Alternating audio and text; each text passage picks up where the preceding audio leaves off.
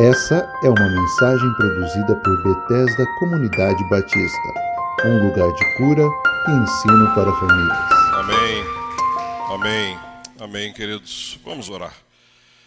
Deus, agora neste exato momento, que abriremos a tua palavra e meditaremos nela, ajuda-nos, Pai, ajuda-nos a entender, ajuda-nos, Pai, a cumpri-la, ajuda-nos, Pai, a obedecer.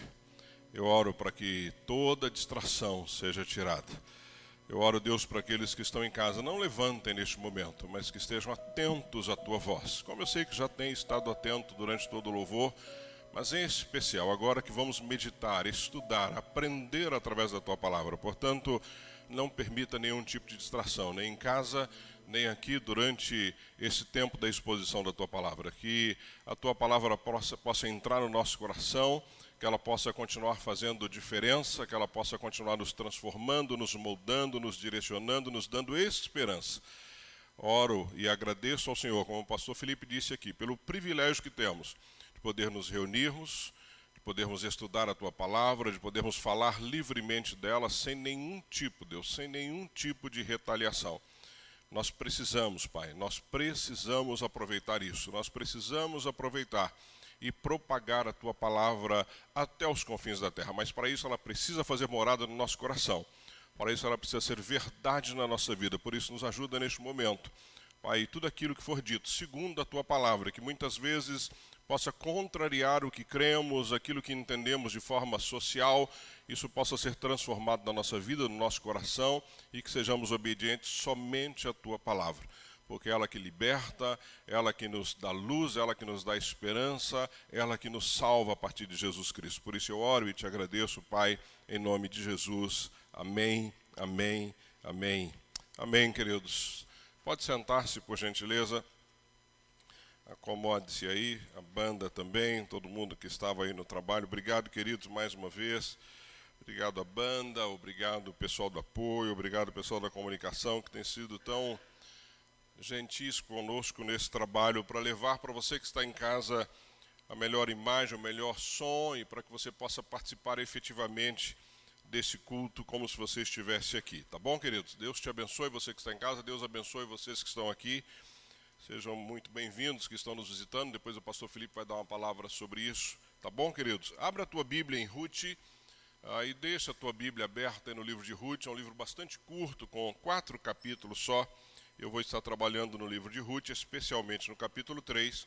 Você pode deixar aí aberto é, sem nenhum problema para facilitar a tua compreensão e o nosso caminhar aqui na meditação da palavra, tá bom? Amados, estamos vivendo um momento é, bastante diferente. Eu tenho dito isso domingo após domingo. Hoje comemoramos o Dia das Mães, né? um dia tão especial. Ontem eu saí com a Toninha e a gente já nota o trânsito diferente. Né? Tem dois momentos que o trânsito é diferente: Natal e Dia das Mães. É impressionante a importância desse dia para nós brasileiros. É um dia bastante importante.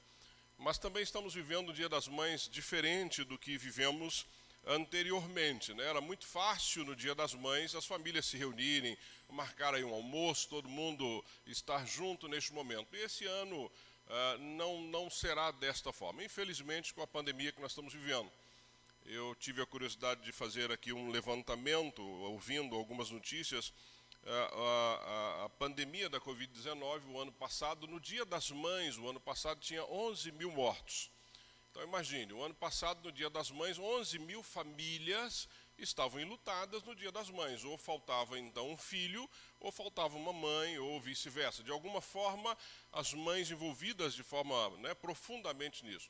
Neste momento, um ano depois, nós temos então aproximadamente aí 420 mil mortos é, do Dia das Mães do ano passado para o Dia das Mães deste ano. Algo assim que nenhum de nós, ninguém poderia imaginar. Então, se nós pensarmos que neste momento 420 mil lares de alguma forma estão sofrendo no Dia das Mães, que é um dia tão alegre, tão feliz para todos nós. Então, cabe a nós como igreja lembrarmos isso, não nos esquecermos disso. Hoje será sim um dia de alegria para muitas famílias não é, que estão aí com a sua mãe, com seus filhos, que não perderam ninguém, mas também é um dia de muita tristeza, né? Para muitas famílias que a mãe não está mais presente, que o filho não está mais presente, ou que a filha não está mais presente, ou que o marido não está mais presente.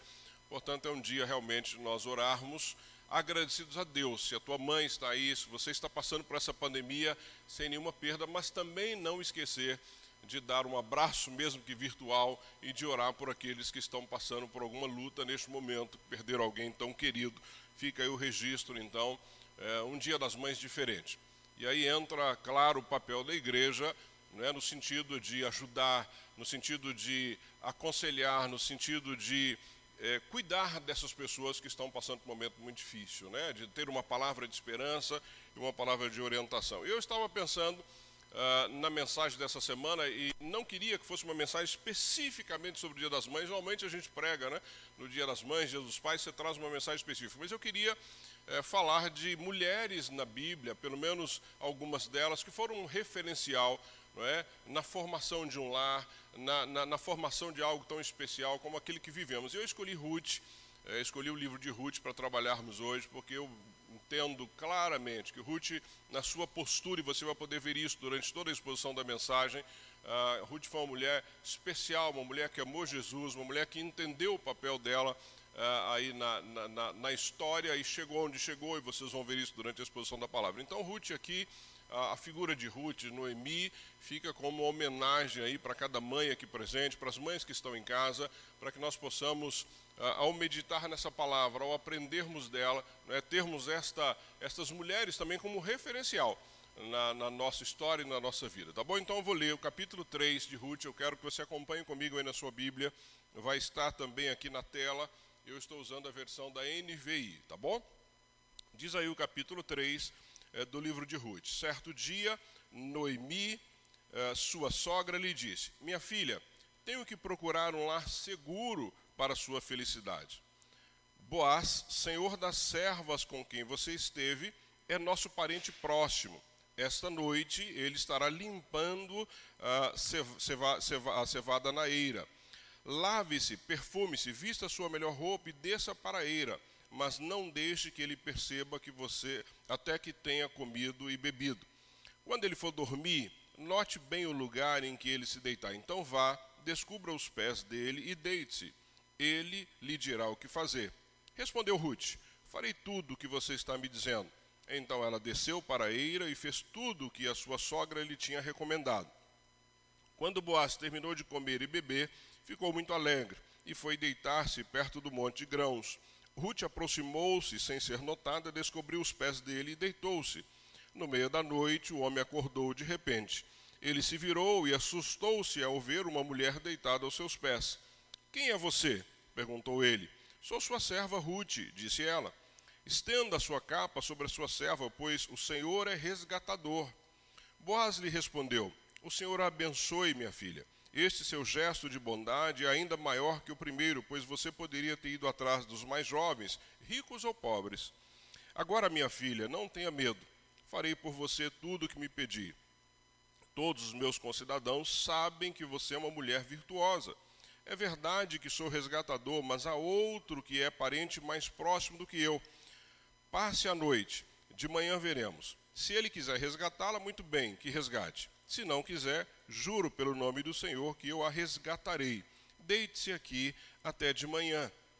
Ela ficou deitada aos pés dele até de manhã, mas levantou-se antes de clarear a ponto de alguém poder ser, ser reconhecido.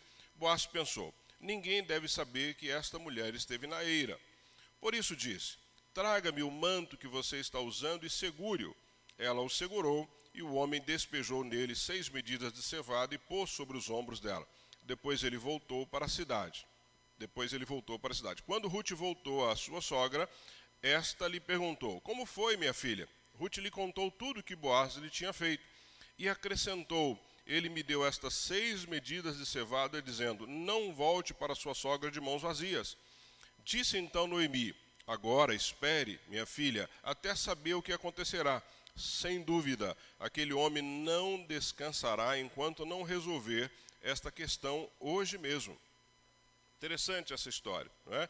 e nós vamos, eu vou estar falando sobre ela no decorrer da mensagem. Amados, é muito claro né, além do que estamos vivendo aí neste momento especial da história, é muito claro como hoje o lar, a família tem sido banalizado. É muito claro quando olhamos, quando acompanhamos noticiários, quando olhamos à nossa volta, quando olhamos para a sociedade, o quanto o lar tem sido de alguma forma banalizado. Por isso que o tema da minha mensagem é que o lar é um lugar de segurança, é um lugar de felicidade. Não é? Quando você olha para o texto, a primeira coisa que Noemi fala para Ruth é: procurarei para você um lar para que você seja feliz. Não é? Então, essa é a figura do lar e nós precisamos entender isso. Nós nunca tivemos tanta banalização do que estamos vivendo neste momento. Uh, basta você acompanhar as histórias que vemos. Infelizmente, né, os casamentos, as famílias hoje mais comentadas são aquelas fora do padrão que Deus determinou ou que Deus criou. E a sociedade tem tomado uh, e dado uma importância muito grande nisso. Claro que todas as pessoas, e eu sempre tenho dito isso aqui, uh, dito isso aqui, o pastor Felipe também, todas as pessoas têm liberdade de viver como quiser. As consequências dessa liberdade é que essas pessoas terão que arcar quando estiverem na presença do Senhor, prestando contas da sua vida mas é muito claro quando olhamos para o que está acontecendo. É claro quando olhamos, por exemplo, que casais muitas vezes não estão dispostos a pagar o preço para ter um lar feliz, porque parte muitas vezes do egoísmo pessoal. Eu quero ser feliz, eu mereço ser feliz, eu quero ser feliz a qualquer custo. E os lares estão sendo destruídos e não um lugar seguro, um lugar de felicidade, não é? Nós precisamos sempre lembrar, e aqui uma palavra para todos nós que estamos no lar ou que pertencemos a um lar, não é? seja o marido, seja a esposa, seja os filhos, e é uma mensagem voltada para a família, mas em especial não é? aqueles que começam e que compõem e que formam um lar, não é? ao casal. Muitos, infelizmente, na caminhada se esquecem do juramento que fez, se esquece da, das palavras bonitas que foram ditas no dia do casamento e, consequentemente, com o passar do tempo, elas vão se perdendo. Eu gosto muito de fazer casamento. É talvez a cerimônia que eu mais gosto de fazer, casamento. Não gosto de fazer velório. Velório para mim é muito triste. É? Mas casamento eu gosto, porque casamento é sempre, quando eu olho na, no semblante dos noivos, é muito bonito, que é uma história começando, é o início de uma, de uma jornada. Né? Isso é muito lindo, nós pensarmos que ali você está presenciando o início de uma jornada, mas infelizmente, com as circunstâncias da vida, com as influências da sociedade, com os ataques do diabo, muitos lares têm sido desfeitos logo que começam e eles não têm prosperado. E a ideia aqui é nós pensarmos juntos como é que nós podemos manter um lar e que ele possa prosperar, para que ele seja um lugar seguro, para que ele seja um lugar de felicidade e não um lugar de decepções. Isso, amados, não depende do Senhor, porque Ele está pronto a nos abençoar sempre, depende exclusivamente de nós. Por isso é que nós precisamos sempre ir para a palavra e entender, primeiro, o que fizemos de errado, não é o que estamos fazendo de errado e como é que nós podemos transformar esse lugar num lugar seguro, num lugar onde nós vamos poder criar a nossa família uh, sem, sem uh, ser um lugar turbulento. E o livro de Ruth vai nos dar várias uh, orientações nesse sentido, por isso que eu separei esse livro para pensarmos isso, especialmente o capítulo 3. Não tenha dúvida de que o lar foi planejado por Deus como uma fonte de alegria não é? e não um lugar de decepção. Entenda isso. Se você, e eu conheço a história de muita gente da nossa igreja, eu sei que muitos já passaram por essa experiência, lares foram desfeitos, eu entendo essa caminhada. Mas nós precisamos entender que Deus criou o lar para ser um lugar seguro, para ser um lugar de felicidade. E há tempo. Nós vamos ver que houve tempo aqui para Ruth, como há tempo para todos nós nessa caminhada, na reestruturação, não é? Ah, e não deixar que ele perca ah, ah, o ideal para o qual ele foi formado. Primeiro, porque nós temos que entender que o lar ele tem que ser formado sobre algo sólido. E o que, que é a solidez? Fundamentos da palavra de Deus. Eu não creio hoje que um lar possa permanecer é, de forma sólida se não for baseado na palavra. É? A palavra nos dá essa orientação clara de como esse lar ser sólido, de como esse lar poder eh, ser um lugar onde as pessoas vão poder crescer, onde nós vamos transformar filhos em homens e mulheres saudáveis. É? Temos que pensar nisso. E pensando na exposição desse, desse livro de Ruth, alguns pontos importantes que nós temos que pensar primeiro na nossa caminhada. É? Na nossa caminhada. As tragédias que nos atingem é, dentro do lar, fora do lar, na nossa caminhada, elas não têm a última palavra. Nós temos falado isso aqui constantemente, não é? A última palavra é do Senhor. Então, todas as vezes que nós somos atingidos dentro do nosso lar por uma tragédia, ou que o nosso lar é desfeito, ou que essa caminhada de alguma forma ela é problemática, a última palavra não é da tragédia da nossa vida. Não foi assim no, na, na, vida de Ruth. Interessante que se você observar e ler e eu quero te recomendar a ler os quatro capítulos do livro de Ruth, você vai entender um pouco dessa história.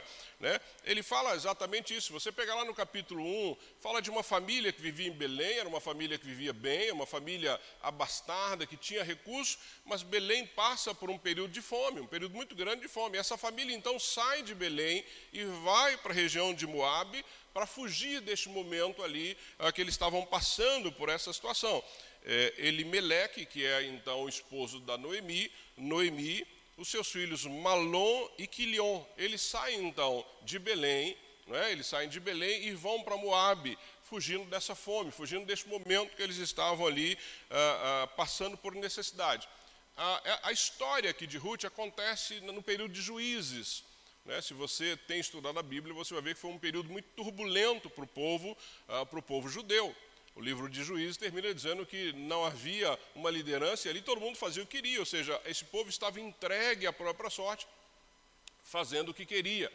É? E é esse momento que acontece aqui essa história de Ruth, ou seja, essa família então sai de Belém, vai para a região de Moab, só para você se situar um pouco melhor, Moab é a Jordânia atualmente, ou seja, Moab está exatamente aonde está a Jordânia hoje. Moab é, tem esse nome porque são os descendentes ali do filho dos filhos de Ló. Lembra que quando a, a cidade de Sodoma e Gomorra é destruída, Ló sai com a sua família e depois de um tempo, a Bíblia diz que as filhas dão a Ló né, bebida alcoólica e ele ali alcoolizado, elas acabam então tendo relações sexuais com o próprio pai.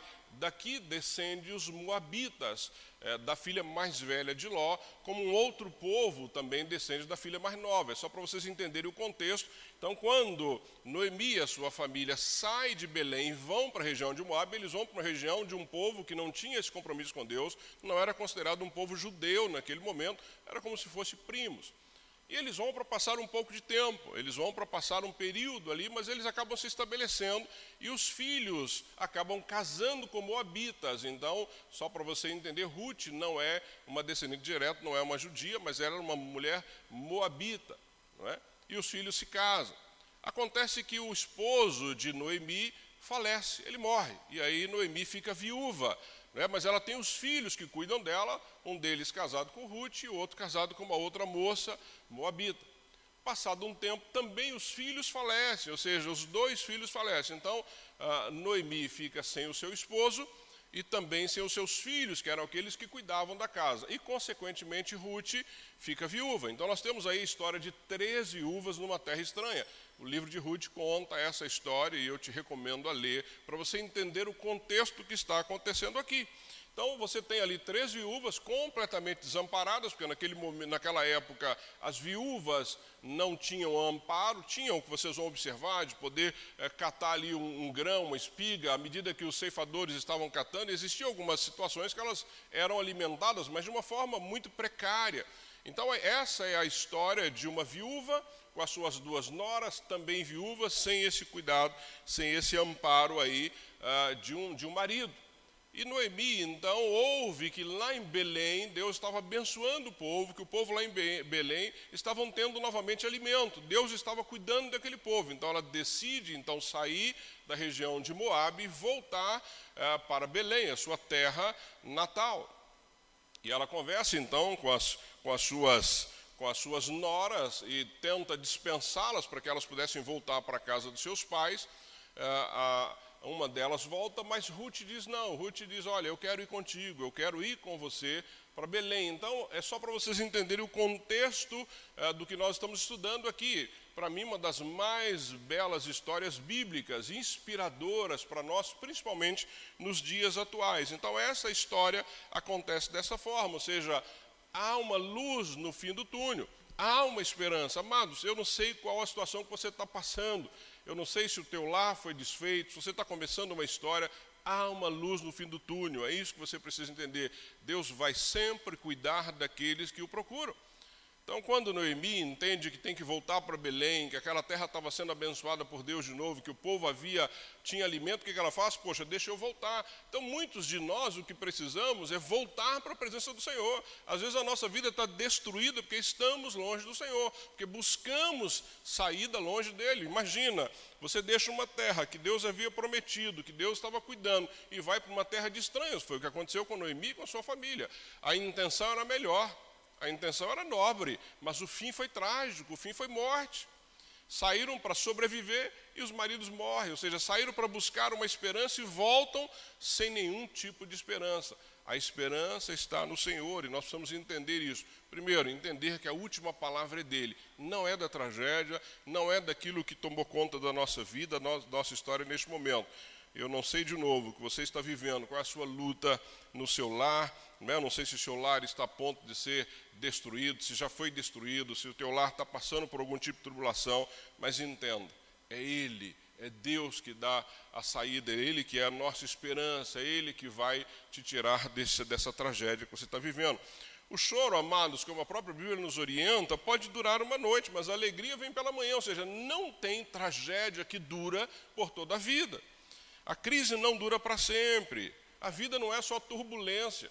Né? Eu vi essa semana algumas pessoas, eu vi essas, ontem, se eu não me engano, inclusive eu conheço, publicando sobre uh, um, um, um, aniversário de casamento, assim, olha, nossa vida, apesar dos altos e baixos, apesar das, das vitórias e derrotas, e ele foi colocando os pontos, e assim é, ou seja, não há desgraça que dure toda a sua vida, ou seja, não há uma tragédia que dure eternamente, ou seja, depois da tempestade vem a bonança, depois da escuridão, o dia clareia. É só pensarmos que muitas vezes vivemos uma luta durante a noite, não é assim? Às vezes numa luta, e eu passando ali com a Toninha agora vindo para a igreja, perto de uma UPA, eu vi um rapaz andando para lá e para cá, eu falei para a Toninha, falei, deve estar com alguém internado. Né? É, é, é característico quando você está, você vê alguém na porta de um hospital meio que para lá e para cá, alguém está ali internado e a pessoa está na expectativa. Mas essa luta acaba de alguma forma, ou seja, há esperança. Você pode passar uma noite, você pode estar vivendo aí é, na sua história, você pode estar vivendo no seu lar, neste momento, complicações, mas de manhã clareia, a escuridão vai passar em nome de Jesus. Depois do choro vem a alegria. É sempre assim. Né? Depois da dor vem o refrigério, a dor não vai permanecer para sempre. Quando olhamos então para Ruth e Noemi, depois de anos ali tristes em Moabe, sem o marido, sem o pai, sem o sogro, sem ninguém, aparece uma luz no fim do túnel, vem alegria. Olha, vamos voltar lá para Belém, porque lá está o nosso povo, lá tem pão, lá vão cuidar de nós. É isso que Deus está dizendo para você nessa manhã, a luz no fim do túnel. Né? O teu Uh, o teu cuidado não está lá em Moab, está em Belém. É aí que Deus vai cuidar de você. Se você vai ver na história que Deus não apenas fez de Ruth uma mulher rica, né, uma mulher abençoada, cuidada, mas deu a ela o privilégio de fazer parte da genealogia de Jesus. Olha que coisa linda isso. Se você olhar lá em Mateus, na genealogia, você vai ver que lá está o nome de Ruth, a partir é, de Boaz, ou seja, olha que privilégio, alguém que não fazia nem parte do povo judeu, alguém que estava aí destinada a um fim trágico, o Senhor a resgata, traz para perto dele e faz dela, dela uma mulher que faz parte da genealogia do nosso Salvador. Então pense nisso, a tua história não terminou, o teu sofrimento vai passar, a tua luta vai passar, Deus tem algo especial, basta que você volte para a presença dele, basta que você entenda que é ele que vai continuar cuidando de você. Amados, outra coisa que nós aprendemos aqui que a felicidade não é um lugar aonde você vai, mas é a maneira com que você caminha. Nós muitas vezes achamos que felicidade é um lugar, ou seja, é um lugar que eu tenho que alcançar, é um lugar que eu tenho que chegar. Não, é a forma que você caminha. Felicidade, muitos buscam de várias formas e de formas equivocadas. Quantas pessoas buscam felicidade na droga? Eu nunca tomei uma droga na minha vida, nunca cheirei cocaína, nunca fumei um cigarro de maconha. Agora, não deve ser ruim.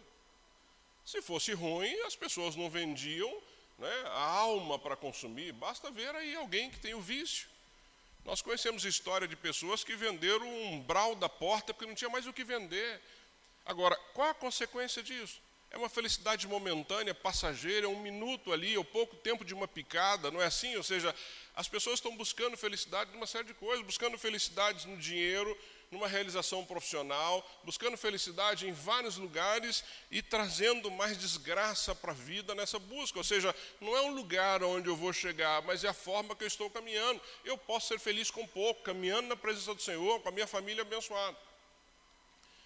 Eu contei para a Toninha recentemente, ela é fã do Anthony, é Anthony Balden, né? Anthony Balden, que é um cozinheiro famoso que viaja o mundo. Esse homem esteve em mais de 100 países né, e apresenta até hoje na CNN um programa com uma audiência muito grande. Ou seja, ele já esteve em vários países do mundo. Ele é, já esteve com celebridades, esteve com a família Obama, gente famosa na mesa, experimentou a culinária de países aí. Imagina, você conhecer mais de 100 países e conhecer a culinária de mais de 100 países, ser recebido por essas pessoas e eu disse para ela que ele se matou, e ela ficou sem entender naquele momento.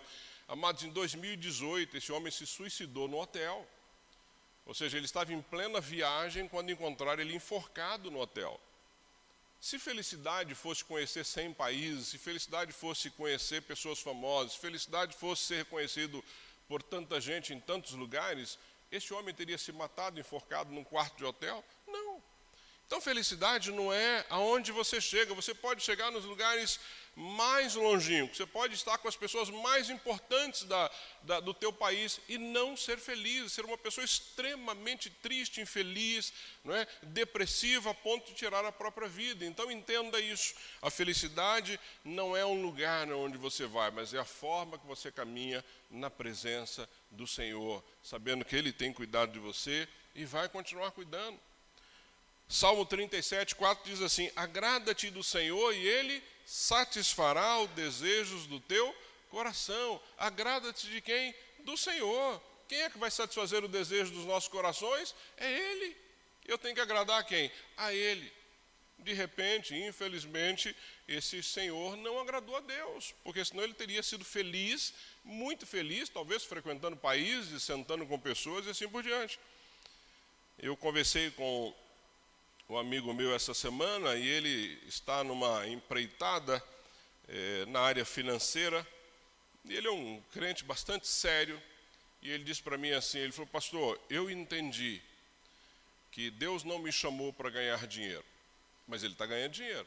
Mas ele entendeu que Deus o chamou para falar do amor dele para pessoas que ele só tem acesso nessa caminhada. E ele tem estado com pessoas importantes. E ele tem estado com pessoas de poder aquisitivo grande, e ele tem podido orar por essas pessoas, porque todo mundo sabe quem ele é e o que ele faz. Felicidade é a caminhada. Felicidade é saber aonde o Senhor está te levando e por que, que Ele está te levando naquele lugar. Na, nessa caminhada, e por consequência disso, amado, você pode ter um monte de coisa, não tem nenhum problema com isso. Mas você precisa entender o que Deus está fazendo e por que, que Ele está fazendo contigo é, daquela forma. Então ele entendeu isso. Falou, pastor, se eu tivesse pensando só em ganhar dinheiro, eu seria muito infeliz. Mas Deus tem me levado a pessoas que eu nunca chegaria se não fosse através disso. E eu tenho podido orar para essas pessoas, falar do amor de Jesus para essas pessoas.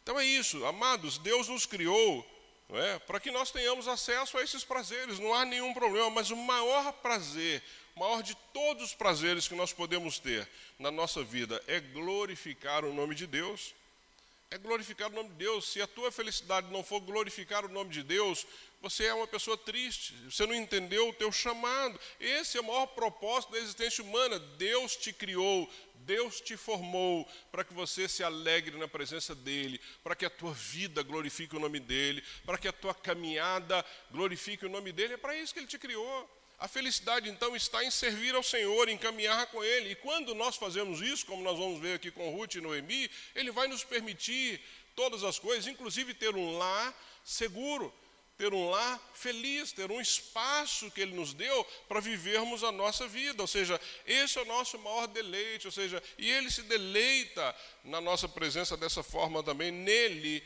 não é, está a nossa felicidade. É nele que a nossa felicidade se torna uma realidade.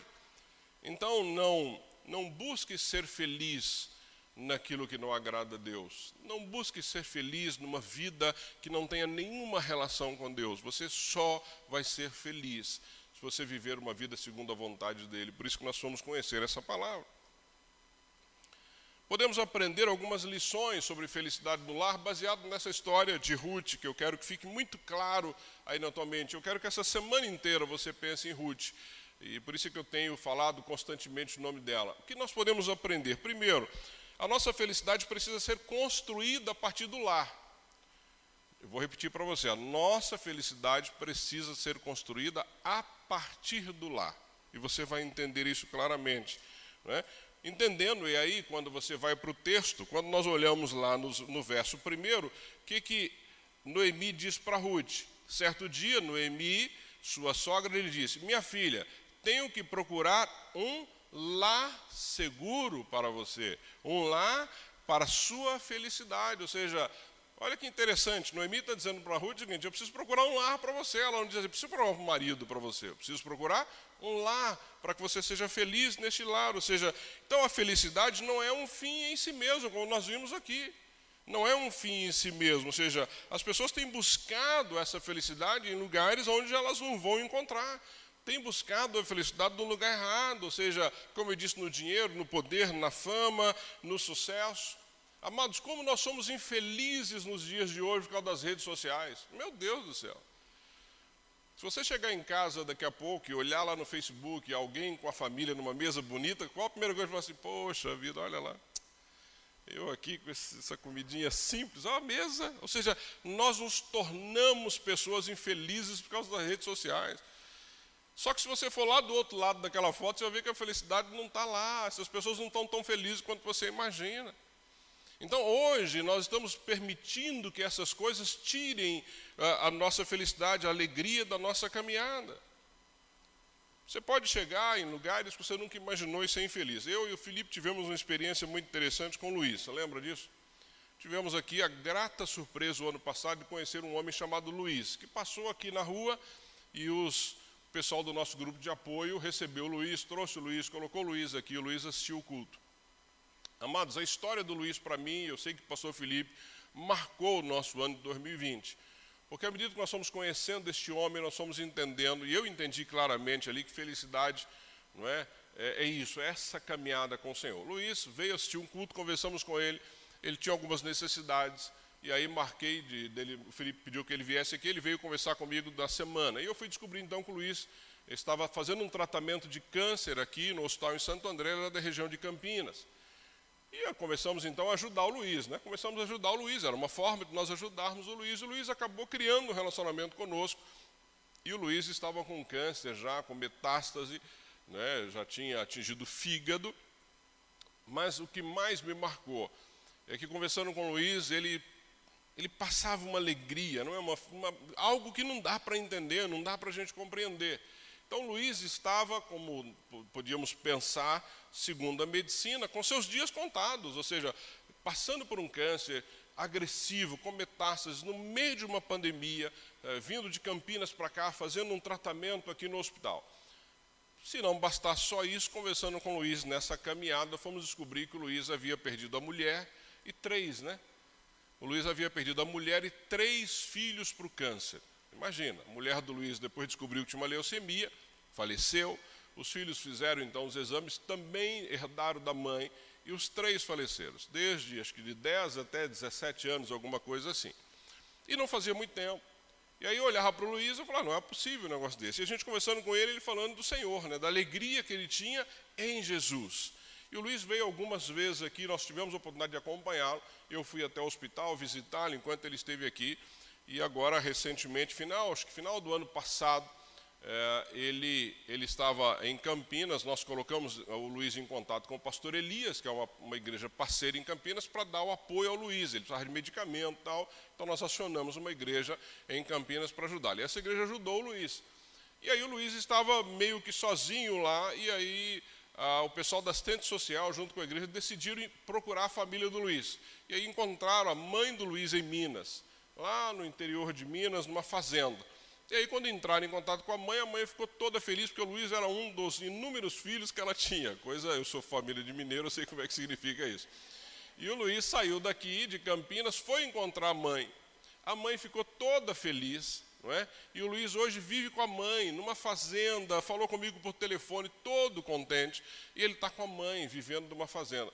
a história do Luiz, para mim, para você, é uma história digna de brigar com Deus, de ficar chateado, de não querer. E o homem encontra, se encontra com ele, está sorrindo, está feliz. Tá... Não foi assim, Felipe? Quantas vezes encontramos o Luiz aqui? A última vez eu estou no meu gabinete, ele grita aqui, quando eu olho o Luiz, todo bonito, com uma roupa que nós demos para ele, ele ainda falou assim, fala pastor Felipe, que eu estou vestido de pastor Felipe. Ele estava com a roupa toda bonita. É isso que nós precisamos entender. Porque o Luiz tinha convicção de para onde ele ia. O Luiz tinha convicção de que a vida dele nessa terra era passageira, com câncer, perdendo esposa, perdendo filhos, com todas as, com todo o direito de se revoltar com tudo. O homem era só sorriso, alegria, felicidade. É isso. É isso que nós vamos entender. Ou seja, podemos estar sofrendo, amados. Eu conheço um monte de gente que está sofrendo neste momento, mas é passageiro aqui nessa terra. Não é a última palavra. A última palavra é do Senhor. Então a felicidade não é, é, nós não temos como, não é um fim em si mesmo, ou seja, Deus colocou, amados, no coração do homem um vazio que só pode ser preenchido por Ele. Por isso é que as pessoas vão buscar felicidade em várias coisas e não vão encontrar. Olha Salomão, o que, que Salomão fez? Salomão buscou a felicidade nas suas centenas de mulheres e concubinas. Qual foi a, a, a, a, conclusão que ele chegou no final da vida dele? Tudo é vaidade, destruiu toda uma história que poderia ser muito mais bonita, mas buscou felicidade longe do Senhor. Não era ali que Salomão ia encontrar felicidade, mas ele tentou de todas as formas ser feliz ali. A palavra vaidade significa bolha de sabão sei se você já, já tentou fazer bolha de sabão, não é bonita? Ela brilha, não é? Mas o que, que tem na bolha de sabão? Nada. É vazia. Quando ela estoura, não tem nada lá dentro. Então nós precisamos tomar cuidado, porque a, a, nossa felicidade só vai ter conteúdo se ela for em Jesus, se ela for baseada nele, nos princípios, nos fundamentos da palavra. Outra coisa, amados, felicidade não pode ser construída a parte da família. Lembra que Noemi disse para Ruth: Vou buscar para você um lar. Então a felicidade não pode, nós não podemos pensar em construir algo né, a parte da família. Então, essa felicidade que eu estou dizendo que nós só encontramos no Senhor e Ele nos deu um lar para sermos felizes, não pode ser a parte da família. Quantas pessoas querem felicidade a qualquer preço? Qualquer preço. Não é? E acabam sendo infelizes, querem uma felicidade egoísta. Amados, quando Deus nos dá um lar, nós não podemos mais ser egoístas. Eu tenho ensinado isso, quem passa comigo no gabinete sabe disso. Se tem uma coisa que nós precisamos entender quando Deus nos dá um lar, que nós estamos nesse lar para servir ao outro, para fazer o outro feliz e, consequentemente, nós somos felizes. Ou seja, felicidade não é um ato egoísta. Não é um ato egoísta, mas muitos estão indo para a felicidade dessa forma felicidade, ou seja, a busca da felicidade que custa o esposo, que custa a esposa, custa os filhos, custa a vida da família. E estamos sofrendo com isso, ou seja, essa felicidade dura pouco. Felicidade que permanece é aquela que é construída dentro do lar, que ela é construída dentro do lar. Quantas pessoas que buscam ganhar dinheiro a todo custo esquecem a família, perdem a família? Eu lembro de situações que eu e a Tony vivemos na nossa vida, que as pessoas, em busca de recursos, ficam tão distantes da família que o dia que volta para a família, a família não sabe mais como viver, porque a, a vida foi só buscar recursos. Ou seja, não dá para construir felicidade achando que você vai ganhar uma série de coisas para o seu lar e você vai perder o seu lar. Fizemos votos, e eu quero insistir nisso. Você fez votos no altar, amados. Então, entenda o compromisso que foi feito nessa caminhada porque senão nós vamos criar um lar e viver num lar onde as pessoas vão ser instáveis, famílias estáveis, filhos instáveis e assim por diante. Buscar fazer o outro feliz, é isso que eu tenho ensinado. Se a minha meta não for fazer a Toninha feliz todos os dias, eu não vou ter um lar feliz. Se a minha meta não for fazer os meus filhos felizes todos os dias, e não é dando coisas, não é, vivendo nessa caminhada da felicidade, eles percebendo isso, não há um lar feliz, não há um lar feliz. Buscar a felicidade não é um ato egoísta, eu não posso querer ser feliz a qualquer custo. E muitos de nós, por uma história, às vezes ruim que temos na nossa família de origem, vamos formar o nosso lar e queremos ser felizes, ou seja, nós queremos que alguém nos faça feliz. Eu mereço, eu nunca fui feliz, Eu sempre sofri, meu pai não me amava, minha mãe não me amava, meu lar não era, não era bom. Agora que eu formei o meu lar, o que, que eu quero? Alguém que me faça feliz. Não, o Senhor disse que era melhor servir do que ser servido. Ele diz que ele veio para servir e não para ser servido. Ou seja, qual é a ideia de um lar feliz, dessa construção? É que eu sirva, que eu seja alguém que dê o exemplo de servir. Não podemos, amado, nos deixar seduzir pelas riquezas, pela fama, pela necessidade de ser feliz a qualquer custo. Comece servindo. Comece servindo o seu esposo, comece servindo a sua esposa, comece servindo os seus filhos e você vai construir um lar verdadeiramente feliz. As pessoas mais felizes são aquelas que entendem ou entenderam que a felicidade precisa ser centrada na família. Não tem felicidade longe da família. Não tem. Esqueça. Esqueça. Basta você ver quando nós passamos por lutas, quando o lar é desfeito. É uma tristeza. A gente sabe disso. Alguns que estão aqui já estão passando por isso. Ou seja, longe da família é tristeza. Se o lar não deu certo e ele acabou naquele momento, é tristeza, não tem como ser diferente disso, não há nada de alegre nisso, é tristeza, infelizmente, não é? É tristeza. Então nós precisamos entender que a felicidade precisa ser centrada na família, e eu quero te desafiar a entender isso. Você vai começar algo, está começando algo, entenda isso. Precisa ser centrado na família. Foi assim que Deus imaginou. Quando olhamos para a história de Ló, o que, que Ló buscou quando foi para Sodoma e Gomorra, amados? Riqueza. Quando foi dado a ele a escolha, o que, que diz? Olha, ali é um terreno meio de montanha, ali é plano, só que ali naquele plano tem Sodoma, tem Gomorra, não, mas lá é plano, pô, lá é terra boa, verde. O que, que Ló fez? Pegou a família, foi para Sodoma e Gomorra, por quê? Porque era terra plana. Porque aos olhos de Ló era o melhor lugar para ele estar com a família. O que, que aconteceu com Ló? Perdeu tudo. Perdeu tudo. Buscando o quê? Buscando riqueza, buscando facilidades, buscando menor trabalho e melhor resultado, ou seja, perdeu tudo. Davi, Davi estava indo bem, não é? Mas quando ele olha lá em cima daquela, daquela soleira, o que, que ele vê?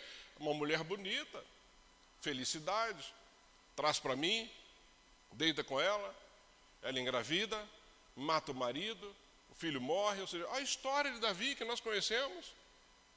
História terrível, mas o que, que Davi quis? Buscar a felicidade de forma egoísta. Ele já tinha a sua, ele já tinha a sua família, ele já tinha o seu lar, mas não, foi olhar a outra que estava lá em cima da, da soleira. Salomão, que eu já disse aqui, buscou felicidade em inúmeras mulheres. Inúmeras mulheres. E olha o que aconteceu com a história também de Salomão, com a família. É sempre o resultado ali. Amados, a verdadeira felicidade deve ser construída em torno da família, entenda isso. Se você vai, se você está na caminhada, se você está pensando em começar uma família, é em torno da família. A felicidade está aí em torno da família. Não é buscando riqueza, buscando fama, buscando dinheiro que vai te tornar feliz. Rockefeller, que foi um homem que viveu entre 1839 a 1937, quase 100 anos esse homem viveu considerado o americano mais rico que já existiu. Impressionante. O homem, o americano mais rico que já existiu. Ele era um, um homem que ajudava muito na filantropia, era um homem muito é, é, é, abençoador, mas um homem que nós não podemos nem imaginar, se nós estamos falando que é o considerado o homem mais rico que já existiu, esse homem, ele tem uma frase dele que ele diz assim, que ele diz que nunca havia conhecido uma pessoa tão pobre como aquela que possuía só dinheiro. Isso palavras de homem considerado o americano mais rico que já existiu. Ou seja, se você tem só dinheiro, você é pobre. Então fica claro que o dinheiro não é aquilo que traz felicidade, fama não é. Nós vimos aí um homem que suicidou, daqui a pouco vou falar de um outro conhecido também, ou seja, o homem mais poderoso, mais rico daquela época diz: olha, se tem só dinheiro, você é um pobre. Amados, não está aí, não está nessa caminhada. Uma outra história muito interessante que eu pesquisei, já tinha falado disso um tempo atrás e me veio à mente enquanto eu estava preparando aqui a missão, a, a, a, minha pregação. Um homem chamado Eduardo Agnelli, 46 anos. Essa família Agnelli são os donos do grupo Fiat, na Itália. Imagina, 46 anos, herdeiro do grupo Fiat. Você gosta de carro? Podia ter o que ele quisesse. qualquer carro que ele quisesse. Amados, esse homem tinha tudo que você pode imaginar de bom para alguém ser feliz, não é assim? Devia ter uma bela de uma casa, mansões, muito dinheiro, família na Itália reconhecida. Sabe o que aconteceu com ele aos 46 anos? Foi encontrado embaixo de uma ponte, suicidou-se, jogou no rio. 46 anos. Contudo, tudo que você pode imaginar que faz um homem feliz, ele se suicida aos 46 anos. Então, a busca pela felicidade não está nisso, ou seja, fica claro que dinheiro, fama, poder não traz felicidade para as pessoas. Essa história de que não traz mais compra é mentira. Isso é uma falácia, isso é mais uma, uma frase feita de brasileiros. Ah, dinheiro não traz felicidade, mas compra. Mentira, se comprasse, esses homens não estariam onde estão. E quantos você conhece com uma vida pobre, uma vida triste, uma vida vazia, uma vida sem nenhum propósito? Você deve conhecer. Você deve conhecer. Nada se compara, amados, a uma família unida. Nada. Nada se compara a um lar onde as pessoas são unidas. Nada se compara a isso. Porque quando uma família é unida, o amor é o alicerce, é o amor que vai e a comunhão que vai juntar essas pessoas. Família unida passa por qualquer crise e vence. Não é assim? Família unida. As famílias são destruídas porque não há união não há amor sólido, baseado na palavra. Família unida passa pelas lutas. Eu lembro uma época que nós estávamos passando uma dificuldade muito grande, eu e a Toninha, e graças a Deus naquela época não tinha telefone celular, só tinha telefone convencional, né?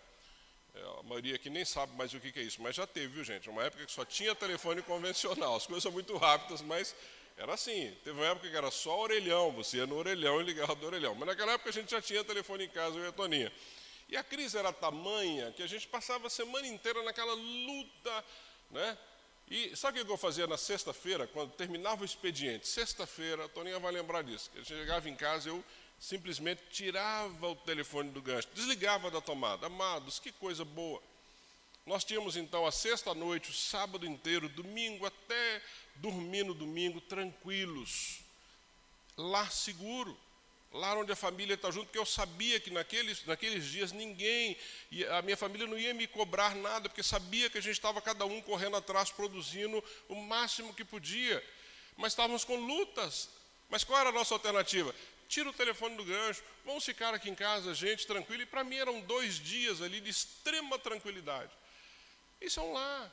Lá seguro é aquilo que gera essa, essa tranquilidade para você, mesmo no meio de turbulência. Então, fica aí o primeiro, primeiro item disso. Segundo, as frustrações do passado não podem impedir a felicidade, ou seja, essa é uma outra situação difícil para nós, porque nós temos às vezes uma frustração do passado que impede que vivamos bem. Ou seja, os problemas não é, que nos afligem do passado, ou que nós passamos, os transtornos, eles não podem impedir a nossa felicidade dessa nova caminhada. Amados, quando nós olhamos de novo aqui para Noemi e Ruth, que história triste a delas. E se for comparado com alguns personagens bíblicos, se você pensar, por exemplo, quantos anos Abraão viveu? 175 anos, é tempo, né? 175 anos. Então Abraão viveu e viveu muito bem na terra.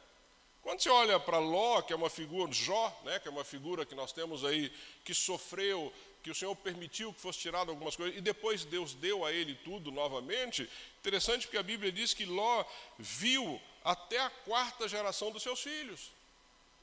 Ou seja, você viver até a quarta geração dos seus filhos é viver bem. Agora, quando você olha de novo para Ruth e Noemi, o que, que aconteceu com elas?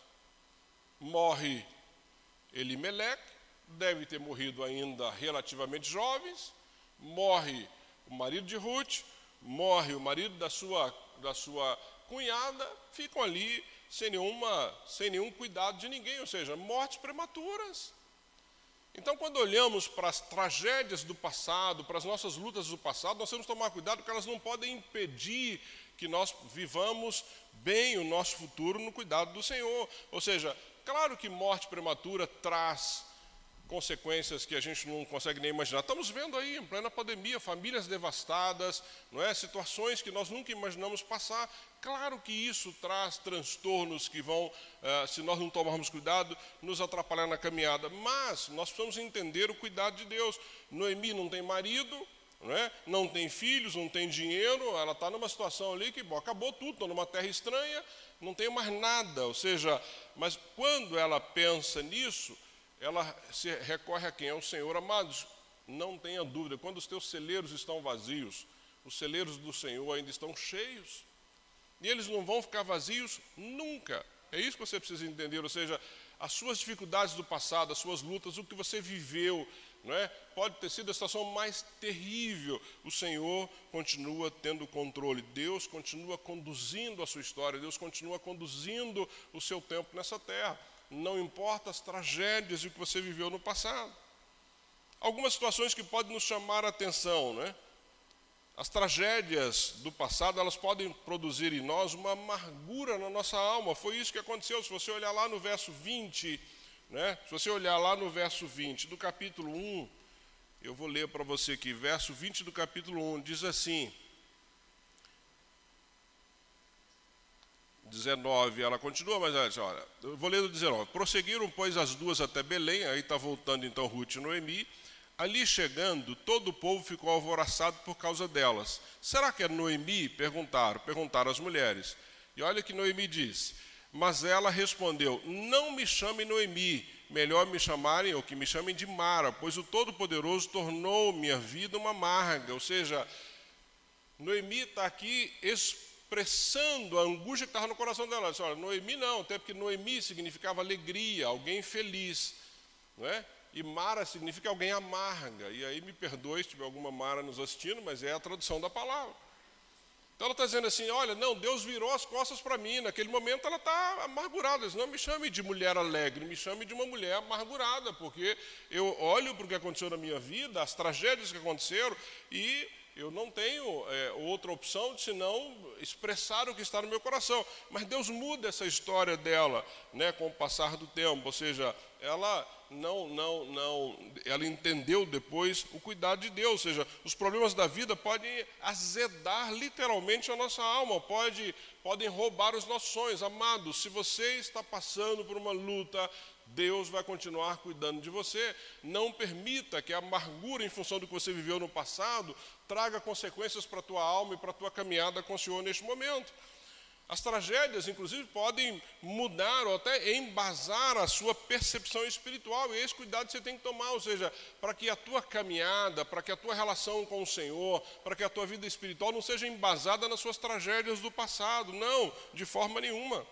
Noemi pensou que Deus estava contra ela, esse foi o pensamento que ela teve: ó, tirou meu marido, tirou os meus filhos, me deixou sem nada numa terra estranha. Ela não conseguia é, ver Deus como uma providência, mas sim como um castigo sobre a vida dela. E muitos de nós podem ver as tragédias que vivemos como um castigo de Deus, e não é um castigo de Deus. Deus não está nos castigando por aquilo que estamos vivendo, pelas tragédias que estamos vivendo, não. Ele tem cuidado de nós. Noemi estava triste. E ela não estava triste com ela só, ela estava triste com Deus. Quantos de nós, às vezes, se entristece com Deus? faz greve, não quero mais nem falar com Deus, não é assim? Não quero mais nem falar com Deus. Noemi estava triste com Deus. Ela estava triste, ela estava responsabilizando Deus pela tragédia que ela estava vivendo. Ela viu Deus como inimigo naquele momento e não como refúgio. Ela não estava vendo Deus como refúgio. Por isso, não, mude meu nome para Mara, não mais Noemi. Amados, precisamos ficar atentos a isso. Eu não sei que tragédia você está vivendo, não sei que luta você está passando, não sei o que está no teu coração, mas Deus vai continuar cuidando de você. C.S. Lewis diz que, eu peguei gravando lá um dos áudios do Rick Warren, ele então cita C.S. Lewis, que C.S. Lewis diz que o sofrimento é o megafone de Deus. O sofrimento é o megafone de Deus. Ele diz que é a forma de Deus nos sacudir de uma letargia espiritual.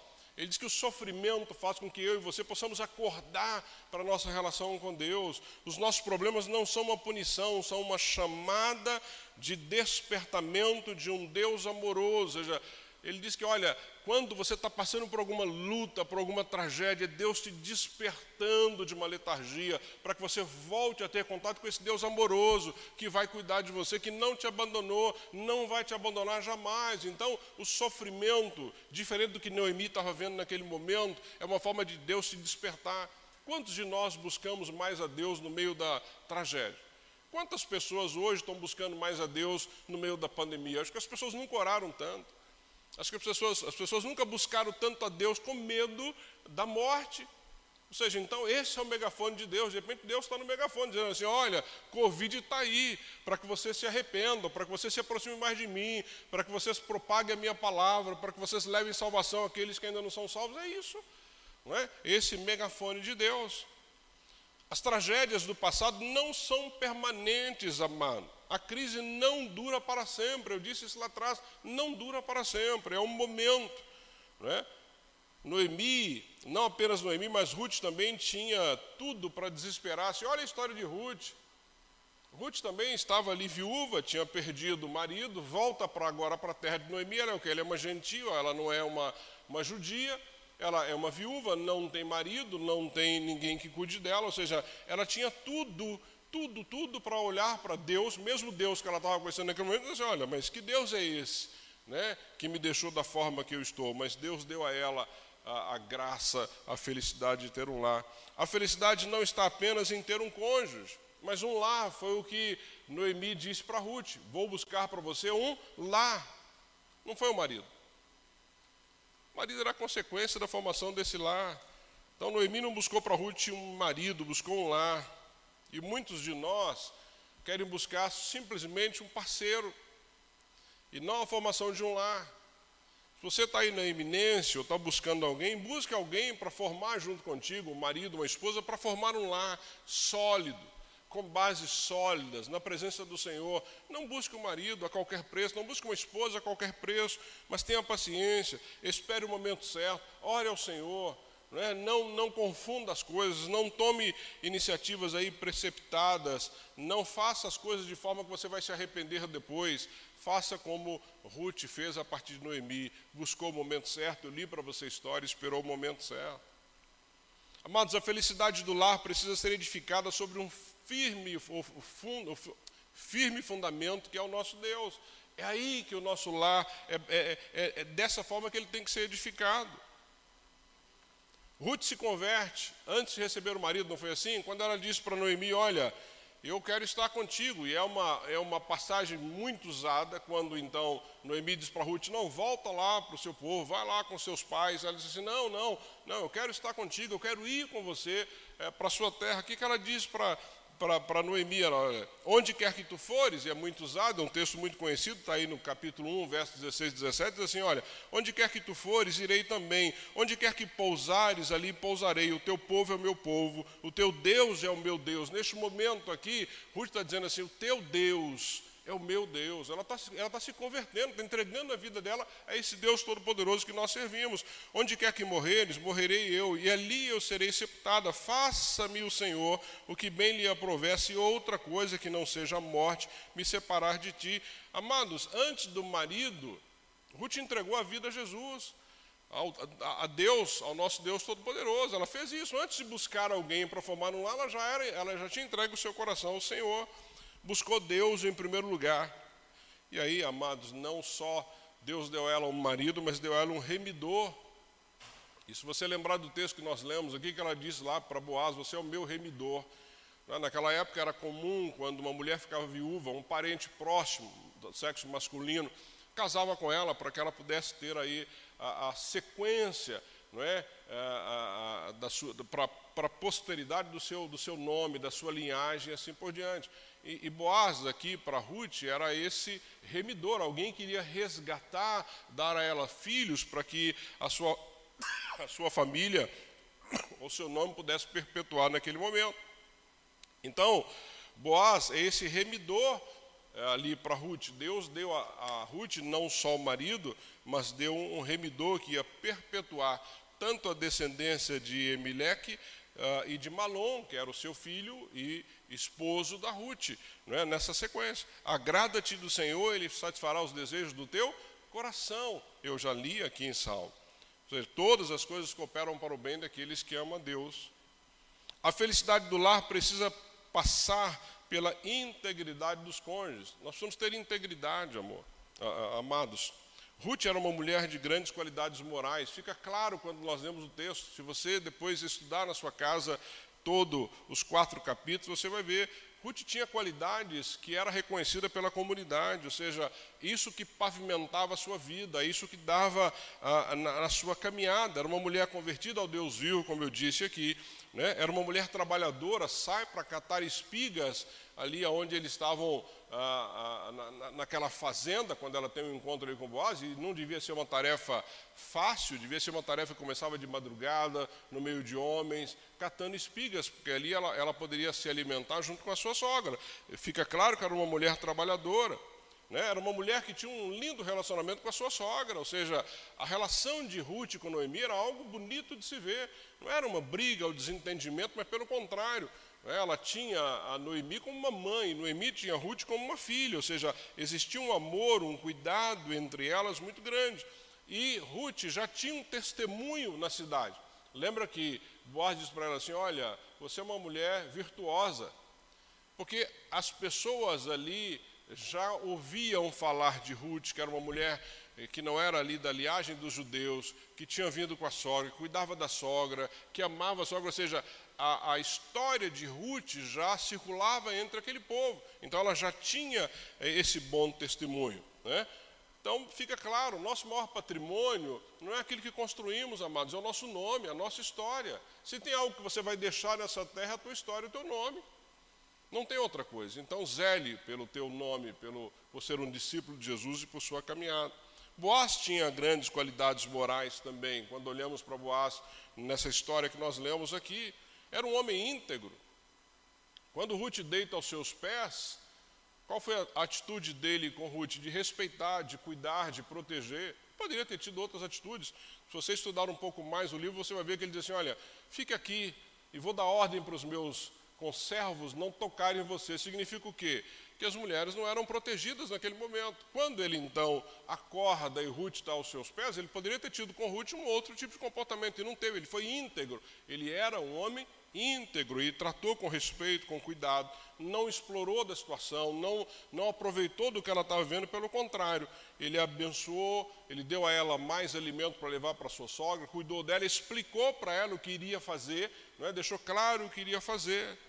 Generoso, encheu a Ruth ali é, de, de, de, de, alimento para levar para ela e para sua sogra. Né? Era um homem leal, se comprometeu com ela de resolver a situação e resolveu, disse para ela: ó, Eu vou resolver essa situação. E se você observar lá no capítulo 4, é lindo a forma que ele reúne os líderes, que ele pergunta lá para o outro resgatador se ele gostaria de resgatar. Primeiro ele fala que sim, porque era só terra. Ele fala, mas tem que levar a Ruth junto. Ele falou, não, então melhor não, por causa da minha posteridade. Ele falou, então eu vou ficar com ela. Eu tenho a impressão de que Boaz, quando bateu o olho em Ruth pela primeira vez, ele já se apaixonou, porque é só você ler toda a história. Tanto que ele chega na fazenda dele, ele pergunta para os homens dele: quem é aquela mulher ali? A quem ela pertence? Ah, não, aquela é a Moabita que veio com Noemi. E ele então já começa a cuidar dela. Não tomou e não tirou proveito em momento nenhum da história de Ruth. Inclusive deu ao, ao resgatador, como a lei dizia, não é? Ah, o direito de fazer isso, e só depois é que ele então ah, tomou iniciativa, um homem de caráter. Boaz serve para mim para você, para nós olharmos para esse homem, um homem que era temente a Deus, um homem de caráter. E por fim, a felicidade no lar passa pela obediência aos sábios conselhos. Amado, se tem uma coisa que eu tenho ensinado para as pessoas que caminham comigo, que você deve ter pessoas sérias te aconselhando. Noemi foi conselheira de Ruth. Ruth em momento nenhum questionou a Noemi. Noemi era uma conselheira que Ruth confiava. Então você precisa ter pessoas que possam te ajudar na caminhada de forma séria. Ela obedeceu né, a obediência de Ruth a Noemi. Ela obedeceu. Que Noemi disse para ela: faça isso, faça assim. E aqui, no, no, no, a princípio, parece uma impressão de que tentaram manipular. Não, eles estavam usando o que a lei permitia que fosse usado. E Noemi sabia disso e orientou Ruth. Amados, pessoas sofrem porque buscam conselhos em lugares errados, com pessoas erradas, pessoas que não podem te aconselhar. Busque conselho de pessoas sábias, tementes a Deus e que vão te aconselhar de verdade, que não vão te jogar mais no buraco que você possa estar passando. Conselho na hora certa E a motivação na hora certa pode te ajudar aí na sua caminhada. Né?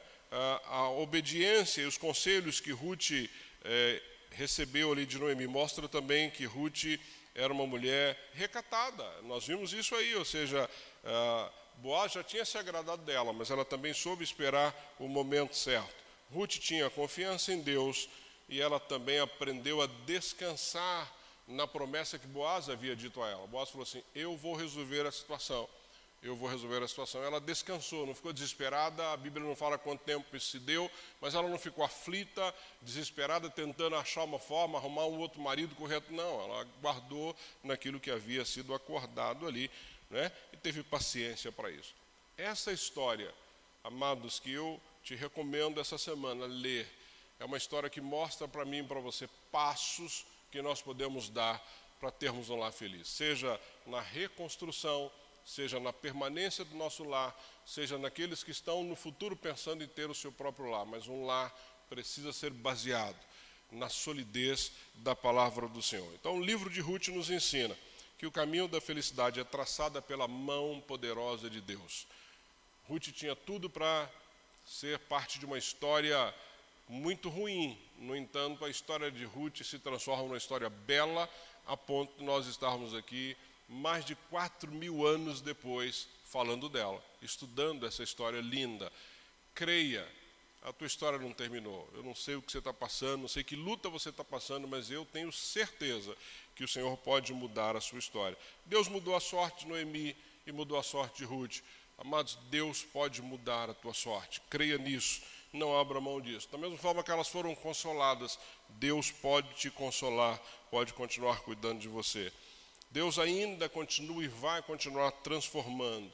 Né? Desespero, é, continuar transformando lutas, continuar transformando tragédias é, a partir do seu cuidado, a partir do seu zelo, a partir do seu amor. Deus é aquele que pode continuar te dando esperança. Ele transforma pobreza em riqueza, transforma solidão em cenários de alegria, em família. Deus é aquele que vai continuar cuidando de você. Creia nisso, que a história de Ruth seja uma história para você, mãe que está aqui, para você, mulher que está aqui, seja uma história inspiradora e que nós possamos continuar sendo inspirados, orientados, direcionados pela palavra do Senhor. Não desista do seu lar. E forme o seu lar em bases sólidas a partir do Senhor. Felicidade não é onde se chega, mas é a forma que você está caminhando. Abaixe a sua cabeça, eu quero orar por você. Deus, obrigado mais uma vez por Sua palavra. Obrigado pelo teu cuidado sobre as nossas vidas. Obrigado por essa história inspiradora, Deus, de Noemi e Ruth.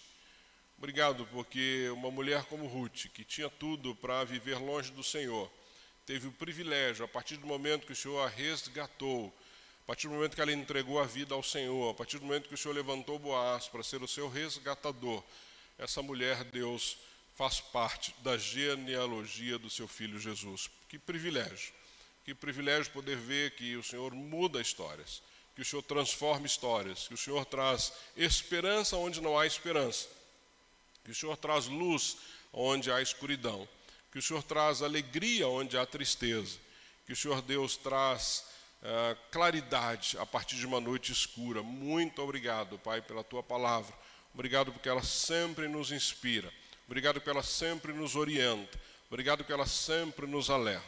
Deus, que as tragédias, as dificuldades, as lutas que possamos estar vivendo neste momento, como C.S. Lewis diz, possa ser um megafone de Deus para nos tirar, Deus, muitas vezes de uma letargia, para nos tirar, Deus, de uma vida pobre na tua presença, mas para nos fazer levantar, para nos fazer caminhar, para nos fazer avançar com a convicção, com a certeza de que o Senhor tem cuidado, continua cuidando e vai transformar a nossa história. É assim que eu oro e agradeço ao Senhor por cada mãe aqui presente, por cada mãe que está do outro lado do vídeo, por cada mãe no nosso país que o Senhor possa visitá-las neste momento, que elas possam ter alegria nesse dia, Pai, que foi separado para comemorar o Dia das Mães. Mas também queremos lembrar daquelas que se foram, lembrar daquelas que estão sem os seus filhos neste momento, de famílias enlutadas neste país. Que todas elas possam, Senhor, sentir a tua doce presença através do teu Espírito Santo, cuidando do coração delas. Deus, e nos ajuda a levar a tua palavra, levar esta palavra que ouvimos aqui nessa manhã a todos que ainda não te conhecem. Faça isso, Deus, e continua nos usando para honra, glória e louvor do teu nome. É assim que eu oro e te agradeço em nome de Jesus. Amém, amém e amém. Amém, queridos.